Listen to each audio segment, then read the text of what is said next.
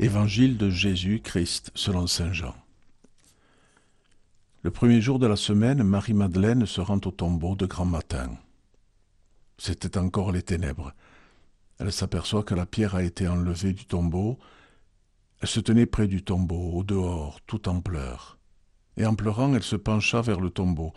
Elle aperçoit deux anges vêtus de blanc, assis l'un à la tête et l'autre aux pieds, à l'endroit où avait été déposé le corps de Jésus.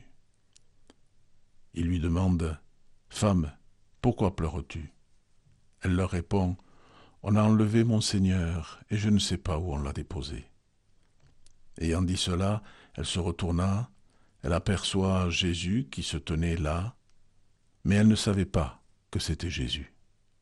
Jésus lui dit Femme, pourquoi pleures-tu? Qui cherches-tu?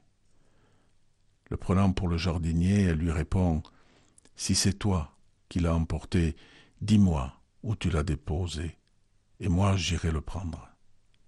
Jésus lui dit alors Marie. S'étant retournée, elle lui dit en hébreu Rabouni, c'est-à-dire maître. Jésus reprend Ne me retiens pas, car je ne suis pas encore monté vers le Père. Va trouver mes frères pour leur dire que je monte vers mon Père et, votre Père, vers mon Dieu et votre Dieu. Marie-Madeleine s'en va donc annoncer aux disciples J'ai vu le Seigneur, et elle raconta ce qu'il lui avait dit. Nous fêtons Marie-Madeleine aujourd'hui, celle que l'on appelle aussi l'apôtre des apôtres. Voilà cette femme qui est la première à découvrir le tombeau vide. Une scène pleine de tendresse et d'humanité, une scène qui reprend en fait tous les signes que les évangélistes se sont appliqués à nous rapporter.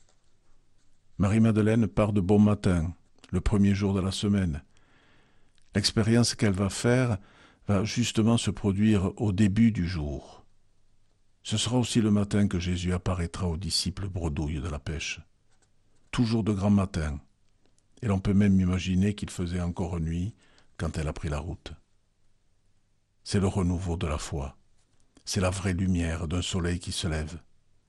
Les bergers en feront l'expérience à l'annonce de la naissance de Jésus, recevant la bonne nouvelle la nuit, alors qu'ils gardent leur troupeau. En voyant le tombeau vide, elle pleure. Cette profonde humanité nous montre bien combien nous sommes démunis, que nous ne sommes que nous, et les larmes versées sont bien des offrandes de notre impuissance à l'initiative divine ne négligeons jamais les pleurs, et recevons-les en nous, souvenant que Jésus lui-même a pleuré. Les anges sont aussi présents, comme pour l'annonce au berger. C'est eux qui viennent assurer la véracité divine d'un tel événement. S'ils n'étaient pas là, ce serait une simple anecdote. Enfin, Marie-Madeleine s'entend appeler par son nom.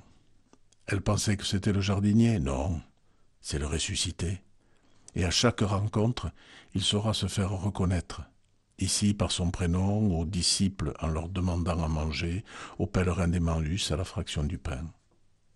Et nous aujourd'hui, à quoi allons-nous reconnaître le ressuscité? Par quel signe presque anodin allons-nous comprendre qu'il est à l'œuvre dans nos vies et qu'il a vaincu la mort?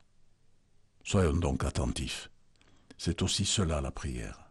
Ensuite, nous pourrons, comme les disciples, comme Marie-Madeleine, aller l'annoncer au monde.